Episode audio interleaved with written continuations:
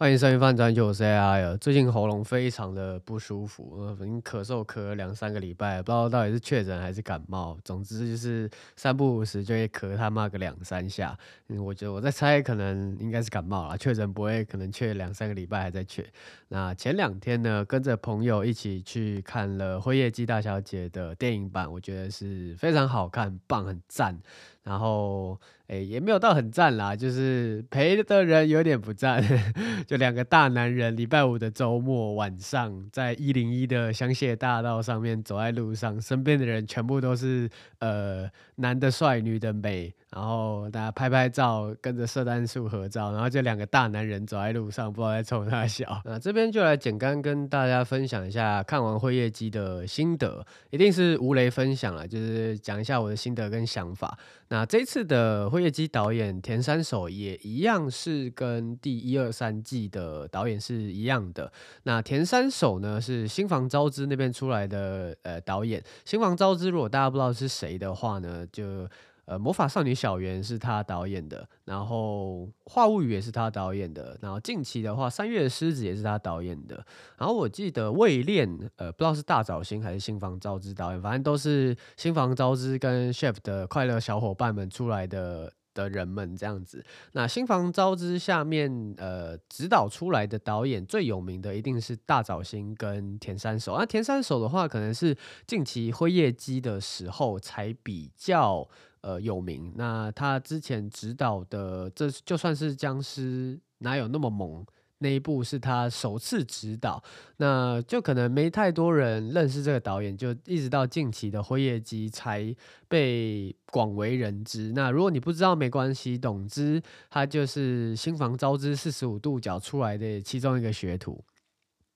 那在看电影版的时候呢，就很明显的可以感受到有浓浓的新房招致的味道在里面。虽然呃田三手的呃新房四十五度角没有使用的这么的频繁，但是原本如果你待在家好了，然后你看一个二十四分钟的动画，然后。诶，你看动画的时候，你会专注于动画的内容，你不太会专注于分镜，除非像新房昭之这么明显，就是会突然来一个意义不明的 pose，然后在一个意义不明的空间，然后又一堆意义不明的背景，像是《话物语》的那个人眼妹妹那边的秘密基地，就是各式各样的呃书桌，然后椅子堆成一座山，然后你也不知道它到底是怎么堆的，然后你也不知道为什么它会坐到 那座山子里面，就是。是各种意义不明的呃立体空间里面，然后是导演想要诠释的一个呃画面的平衡感吧，我也不是很清楚。那反正这次电影版呢，就是两个小时，你完完全全的体会到导演的分镜功力。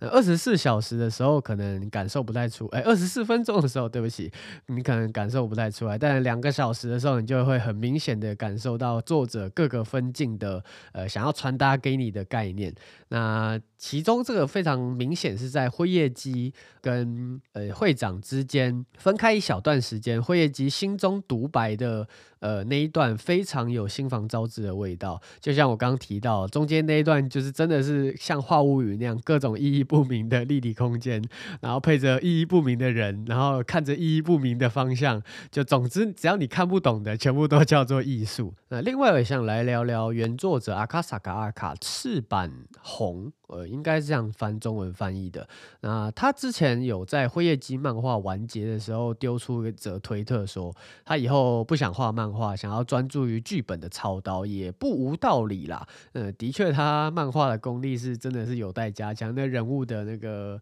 呃面相比例跟肢体动作都有一点像是呃手扭到还是脚抽筋之类。但实实在在看完电影版，真的是他对于男女。感情的描绘非常的真实而且到位。就如果平常大家看看什么后宫啊、党争啊、纯爱，就都没有认真探讨交往之后或即将交往的心境变化，大部分都是点到为止，到说哦，我喜欢你，你喜欢我，然后我跟你提出交往，然后高中第三年毕业，然后领了第二个扣子之后，我跟你提交往，然后快乐的大学生活，快乐的社会生活，然后就可能生个龙凤胎，快快乐乐过度过这一生这样。那通常都是在提出交往到交往前段一点点的蜜月期，再不然就是纯粹大家都呃疯狂交往、疯狂交配，然后一直都是处在蜜月期的情况之下，然后过着幸福快乐的日子。但现实不会是这样子，现实一定是呃每天都在吵架，然后嫌弃对方这个那个，然后他的生活邋遢，或者是跟你之间的这个生活步步调完全不一样。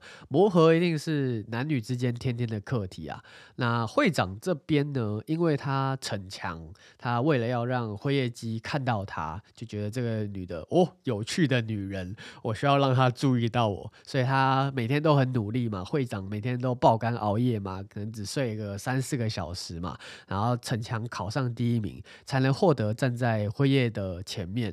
这个机会。所以，呃，会长是不想要让辉夜姬看到。他脆弱的这一面，但辉夜姬这边呢，因为本身受到名门高压的教育嘛，所以他每次做得到的事情，他都觉得，诶，我做得到，为什么你做不到？但他没有想到的是，他这样子的高压教育，同才是没有经历过的，所以他每次要求同才，呃，想要做到跟他一样完美，或者是说，呃，至少不用跟他一样完美，至少跟他同一个时间完成这件事情好了，让同才都是饱受压力的，所以他愿意看到会长脆弱的这一面，因为他以前已经不想要再伤害任何人了，但是他突然发现说，诶，呃，因为我不想伤害你，所以你就把你，呃，阿里诺妈妈如实的表现你自己就好。那确实，如果今天你是展现脆弱的一面，很容易获得对方同情而增进感情。然后，我真的蛮推荐会长。呃，白银会长去看《脆弱的力量》这本书啊，那《脆弱的力量》这本书里面就有提到说，正是这些脆弱，让我们知道什么是爱，什么什么是归属感，什么是共感。那如果你有意愿让对方，诶，对你有好感，这个心理学的话题，以后再跟大家分享，有很多小技巧啊，就平常嗯都有在用，但今天会有点离题。那回到辉夜姬这边，也许在。呃，认知会长的脆弱之后，会叶姬会表现出唾弃。但撇开会叶姬家里这个四公家的因素，然后也撇开说，也许他们之后哪一天会分手。我觉得在圣诞节这一段，他们两个之间的关系、感情戏，还有心灵上的成长，都是我们曾经可能、也许高中、大学经历过的。至少，如果你真的要像看 A 片那样学 A 片里面的技巧的话，我觉得，呃，你看动画学恋爱的技巧，不要看那些后宫纯爱，然后呃党争，那个都是男主角真的都是演出来的啦。不要以为每个女生都跟后宫党争动画。一样，主角那个内建费洛蒙、内建催情素、内建黄体素，只要走在路上，旁边的女生就会排卵，黄体素直接飙到最满，然后坐在隔壁，毕业之后直接结婚生小孩，那不可能啦，现实不可能这样。但在辉夜姬里面，我很明显感受到我以前国高中、大学的影子，就是我可以体会说。呃，正值青春期的年轻男女会担心对方，就出于一个好意的情况之下，担心对方呃会不会受伤，然后不想要展现自己脆弱那一面。然后再次提醒，我觉得呃，如如果今天你听到这一段话的话，我也很建议你说，呃，如果你看完辉夜姬，如果你呃很能体会会长对于不想要展现脆弱的一面给辉夜姬，然后辉夜姬想要。呃，会长展现脆弱的一面给他，就这两个对立面的这个观点的话，我也很建议你去看《脆弱的力量》这本书，真的是一个不错的自我成长心灵的一本书。那总之就是阿卡萨卡阿卡作者原作者在感情叙述上面给予非常大的肯定，然后。导演这边田三手也是给予非常大的肯定，就是在新房招之这种非常高压，我不确定高不高压，总之就是他们快乐小伙伴 chef 里面出来的导演没有一个是弱者啦，真的，田三手真的很强，在田三手跟阿卡萨卡阿卡这两个。就是甚至声优还有章宇老师真的是渣男，呃，第一季到第四季换了四个不同的女配音，呃，女配歌手，然后四季都唱都是给章宇老师唱歌的哦。那电影版的那个 OP 也是非常的好听。那总之就是在声优、画师、导演，尤其是导演跟原作者，我觉得这两个是非常厉害，在这个电影版上集大功臣的两位助呃得力。呃，主力这样子是给非常大肯定的。总之就是呃一点小小的心得啦。如果你还没看过的话，呃，强烈建议你去看。那如果你是不知道《辉夜姬》是什么的话，我觉得也强烈建议你去看。这应该算是近三年呃数一数二好看的恋爱喜剧，而且它又不是那种非常无脑，就是说呃像我刚刚说的男主角就费洛蒙行走器，走到哪女哪里的女生直接排卵，哪里的女生直接。被魅惑不会是这样的，是一个非常写实，然后刻进心坎里面的一个恋爱喜剧。那另外呢，就我还蛮意外的。另外想讲一点，就是那天是礼拜五的晚上七点的电影版，然后。整个一零一零一那边华纳威秀的那个场次里面，大概男女比例可能有到六四，甚至五五，而且全部都是坐满的情况之下，我想说，哇靠，辉夜姬的受众原来这么的广泛吗？就是原来是六四甚至五五的这个比例这样子。然后另外另外我还想再分享一个蛮有趣的点，就是呃那天。去一零一看电影嘛，然后我的老师有传了一个日文老师有传了一个 TED 的演讲给我，那呃刚好那个演讲讲到后面，我也分享脆弱的力量给老师，呃不是说不好，就觉得哎为什么会在一个圣诞节的情况之下传了一个 这么严肃哈？当然我们就是用日文展开了一场思辨之旅，然后我跟聊的也是蛮开心的，因为毕竟用日文跟别人很认真的探讨我。三观我还蛮期待，也很呃热衷于这件事情，但就是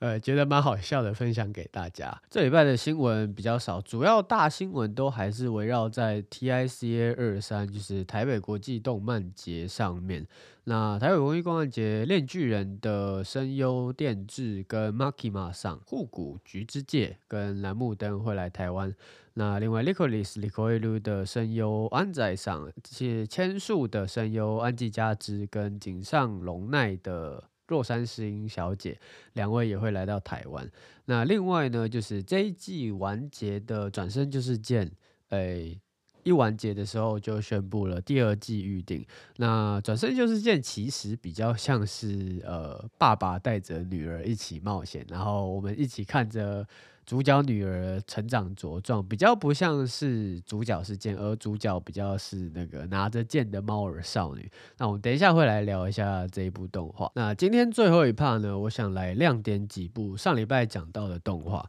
我们上礼拜就是把这一季所有我看过的动画，应该有个二三十部吧，就是呃所有我看完的一些想法跟心得，觉得说哦这个好看，这个不好看。那今天的亮点呢，比较像是呃今选集就是我特别点出几部，觉得真的非常好看，可以推荐给你。如果你没有像我一样有这么多呃闲暇 时间的话，呃，听我这几部不错的，然后不会踩雷的动画，挑几个喜欢的看，是个不错的选择。那首先呢，就是《后宫之屋》Kokyū no Karas，它是由日本作家白川柑子所创作的奇幻小说系列，一共七卷。这部的原作跟其他的轻小说改编动画不太一样的地地方在于说，它的原作是纯奇幻小说，而非轻小说。那像轻小说这一边呢，最大的不同跟其他一般小说最大的不同在于，轻小说是呃每一页的中间大概两到三十页之间会安插一部插画。那奇幻小说或像哈利波特那样子，真正的奇幻小说，真的就是全文字，没有跟你在那边插画的啦。那这是最大的特点。所以《后宫之屋》呃，不愧是奇幻小说，它真的叙事的结构架构跟。整个顺理成章，就是非常的有有井然有序，非常的有故事性。那《后宫之物》的内容在讲什么？它是以中国古装剧为背景，就是在后宫里面有一个呃侍寝的侍女，她叫做乌妃乌妃。那她不需要陪伴皇帝，也不需要跟其他侍女们打交道，她就是被打入冷宫的那种，在。宫廷的某一个小角落，自己隐居在此啊，也没有侍女，也没有其他的随从，就是一个人生活在这个地方。那整个故事呢，就是在引导你说，因为观众也不知道为什么。后宫里面会有这么一个 Wolfie 的存在，然后后呃宫廷里面的其他，甚至连陛下也不知道为什么宫廷里面会有这么一样的一个角色存在，所以整个故事呢，就像是带领着后宫以外的呃人，像陛下也好，然后其他的侍女也好，然后呃其他的呃官员也好，带领着官员们，然后陛下，然后跟观众一起去呃探究说为什么会有 Wolfie 这个职业，为什么会有 Wolfie 这个人在后宫里面。比较可惜的一点是，他第一季全十三集呢，并没有把整个故事讲完，就是点到为止。最可惜的应该莫过于此吧？我觉得整个故事。不管是歌也好，然后 OP 是呃女王蜂，ED 是卡拉给，这两个都是非常有名的歌手。然后女王蜂的那一部那个歌手呢，是在呃多罗罗的时候有认识到他。多罗罗也是比较偏日本的战国时期那种战乱啊。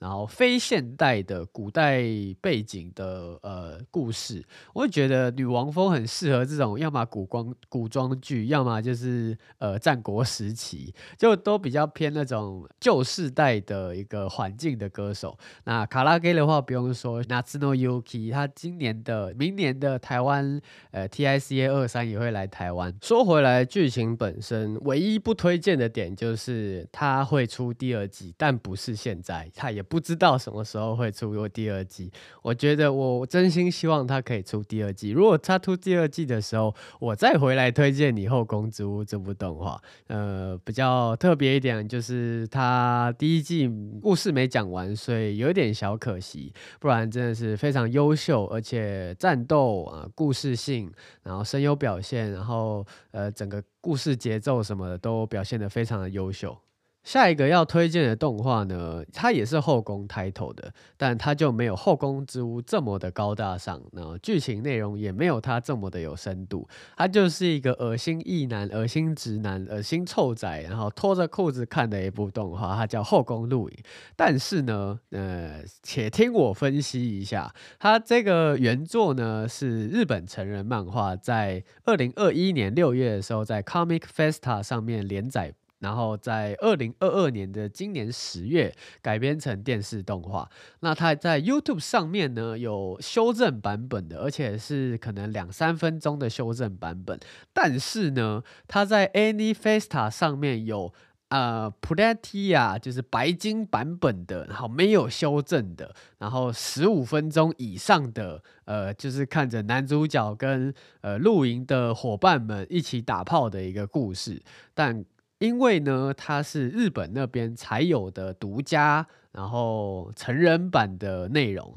那你要先要有那个什么冲浪沙，或者是什么诺 VPN，反正你只要先有个 PPN，然后呃跳到日本去。登录他们 AnyFesta 的会员，然后一个月只要一零七八含税，然后折合台币大概两百七十块钱左右，你就可以看到呃后宫露营全八集呃无修正版本。另外，再推荐 AniFesta 这一个网站呢，如果有在关注动画的，一定知道唱歌大姐姐也想做这一部成人向的动画。她之前不是有说要出第二季嘛？巴哈姆特上面是不是也有投票？有嘛？然后大家都投说想要。唱歌大姐姐第二季在巴哈姆特上面看到，我跟你讲，成熟的大人不需要这种什么投票，呃，渴求，拜托你了，巴哈姆特，巴哈姆特，我大哥，没有没有这回事情，我们直接成熟的大人，VPN 给他买下去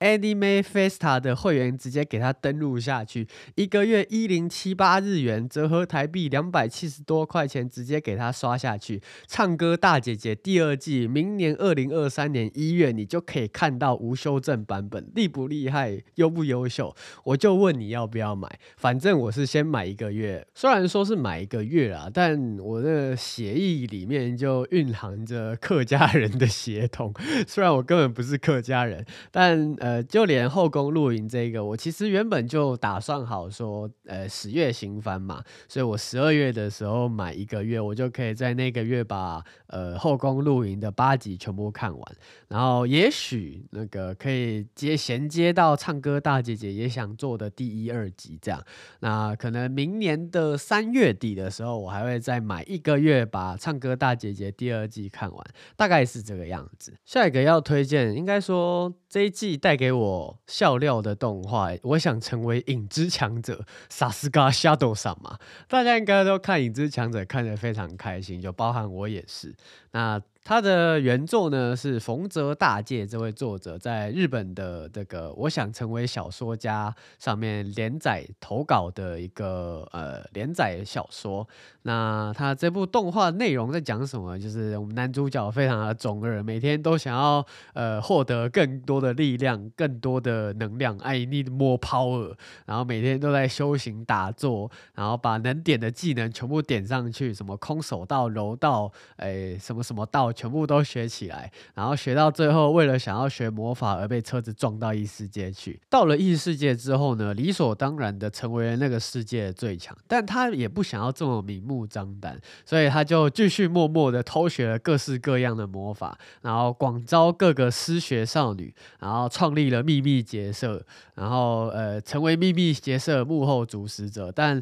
呃一般的时间之下呢，他还是那个什么都不会的路人仔，然后什么都不会的。二逼影之实力者最主要跟其他人不一样的地方在于，他不会像其他呃后宫男主角异转世异异世界的男主角什么万恶压杀系，然后每个后宫他都很喜欢，没有他对后面那几个妹子们 看看起来是一点兴趣都没有，他除了想装逼、想耍帅、想耍中二之外，我看不到一丁点。虽然他也是有身为男性的部分，但在动画里面我完全看不到。他对他后宫的那几位女性有任何的想法，就纯粹就是来看他耍中二的。然后你也不会在这一部《影之实力者》里面看到男主角扮猪吃老虎，没有林北就是最强，老子就算是面对杂鱼，也要用最强的招式把你给轰了。你可以在第六集还第七集的时候看到他面对圆桌十二武士的第十三位，你看四天王的第五位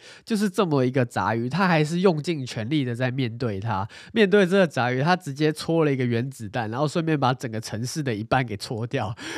就看他在呃很很应该搞笑的地方很认真，然后看他认真过头就觉得他很好笑。总之就是一个男主角又中二又帅，然后又强的一个转身异世界动画。总的来说，这一部《转生异世界》应该有排名前三到前五。如果排除《瑞灵》那种特别硬核，然后《转生异世界》搞笑类动画的话，我觉得一定有个前三或前二。接下来这一部《秋叶原名图战争》，它应该是今年乃至近两三年最让我惊艳的一部动画。它是由 Sci Games 跟 PA Works 联手制作的原创日本电视动画。那你如果听到 Sci Games 不要以为他什么公主连结啊、赛马娘，然后做得很好，然后快快乐乐、漂漂亮亮。你去看他佐贺偶像是传奇合作跟 MAPA 合作的那一部，你就知道 Cygames 里面的那个编剧脑袋一个洞比一个洞还大，刮胡夸奖意味。他们那个能创造出来的故事都特别的呃有故事性，特别的令人呃跌破眼镜。那秋叶原名图战争在讲什么？他就是把黑道跟跟女仆这两个完全不搭嘎的东西合在一起，然后你只要在这一部里面看到女仆，就等于是黑道。你会在秋叶原里面看到女仆跟女仆之间在抢地盘，在抢人，在抢呃红包，然后你平常女仆咖啡厅的业绩都要上缴给老大，就好像是包红包给老大一样。然后你看女仆跟女仆之间掏出手。枪来掏出刀来，互相砍砍杀杀都是习以为常的事情。但是呢，你看到一群妹子坐着一群棒子，什么结伴酒。然后呃，觉得兄弟之间呃赴赴汤蹈火为兄弟赴死，这个非常有兄弟情的一个情感，全部套用在妹子身上，哇，直接整个升了一个次元，你知道吗？任何东西只要加上妹子，什么黑道变成妹子，哇，干超香。然后尤其受众又是我们这群臭仔，哇，干直接升到另外一个次元，所以。如果你觉得这一部你这个脑洞太大，刻不下去的话，我跟你讲，你只要给自己心理暗示说，只要女仆就是黑道，来跟我念一遍，只要这一部的女仆就是黑道，那你就可以很顺理成章的把这一部看完。但撇除掉它这么坑的设定，它故事后面走到一个非常心理，然后悲情悲催的一个剧情，我觉得这真的是要呃你实际去看过才会知道。总之，你可能你能在黑道片里面看到了什么非常重要的角色手指断掉啊，然后呃可能只出来一集的角色就直接嗝屁在路边啊，然后女主角身边最重要的人直接在倒数第几集给你 bang bang 两枪下去之类的这种。黑道常见的动画、常常见的剧情呢，你在这一部一定都看得到。呃，我在录这集的时候，《秋叶女仆战争》还有一集没出来，我很期待它第十二集的表现。它第十一集的文戏跟打戏，呃，打戏可能没有，打戏在它大概就就是可能及格分数吧，六十分、七十分左右。但他文戏的部分、感情戏的部分，我给非常非常大的肯定。虽然如果他今天这一整部动画不是以女仆为出发点，纯粹就是在讲一群黑道，然后在那边打打杀杀，就哦，阿尼基，新的那一代之类那种很很狗血的剧情的话，我可能就是哎，这个嗯就跳过，然后看看，然后倍速看过就好。但如果今天加上女仆这个设定，我会直接给到可能八分或九分这么多，就是这么一个意想不到的组合，让你有一个这么意想不到的。分数这样，今天最后推荐的一部动画呢，它是这一季带给我最大笑点、最大快乐源泉的一部动画，是四个人各自拥有自己的秘密。那它是在 B 站上面独播，所以。它在台湾区的声量跟人气度就没有这么的高，我不确定日本那边的状况怎么样，但因为是 B 站独播的关系，然后我又是看台港澳限定版本，所以就没有有这么多人知道这部动画。那它是由卡西巴拉马多卡所创作的日本漫画，整体的故事架构呢，就是在讲四个主角就读女校，然后但这个四个主角呢，一个是男的。一个是外星人，另外一个是叛逃忍者，然后另外一个是只能读女生心里内心想法的超能力者。所以超能力者的那个呢，永远读不到那个男扮女装的那个人，但他又以为是自己的能力太烂，所以读不到。总之就是各自拥有自己的小秘密的情况之下呢，大家那卡游戏的校园生活。那为什么他会好笑呢？就是因为外星人跟叛逃忍者的那个身体素质都异于常人，所以你在看这部的时候，就会围绕在这两个角色上面做很多的呃故事剧情推那整个。故事的吐槽役角色呢，就是那个超能力者，因为他是知道外星人的，那他也知道另外一个是忍者，就唯独那个男同学完全读不到他的声音，而且呃，这个超能力者的声优又是佐仓綾音，然后我自己又是佐仓綾音的脑粉，然后就可以看到佐仓綾音在一整个二十四集的剧情下面不断的吐槽另外三位呃朋友，那有欢笑有泪水，然后笑点的部分，呃，我觉得。有一点对电波，然后前期的话有一点点的小无聊，我觉得应该算是他前期没有快速的把四个人的角色跟个性建立的非常的立体，一直到中后段，就是观众理解这四个角色的立体感，理解这四个角色的呃行为模式之后呢，这一部动画才有它原本应该要有的笑点跟味道在里面，所以就是有一点吃电波。有一点中后期的一个搞笑动画，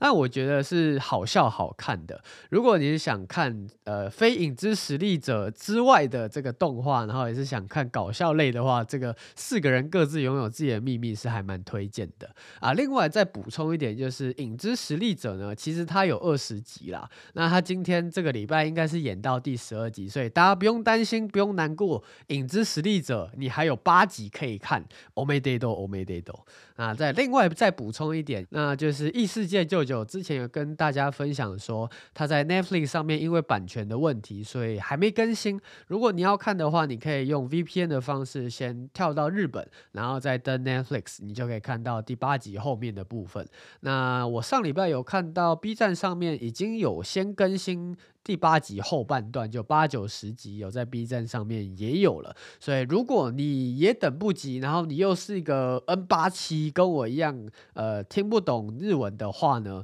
你可以上到 B 站那边已经有先行版。那我毕竟异世界舅舅应该也没有什么新三色的部分好删减的，所以就安心的看，安心的吃，没有问题的。那今天就先介绍到这边，Peace，拜拜。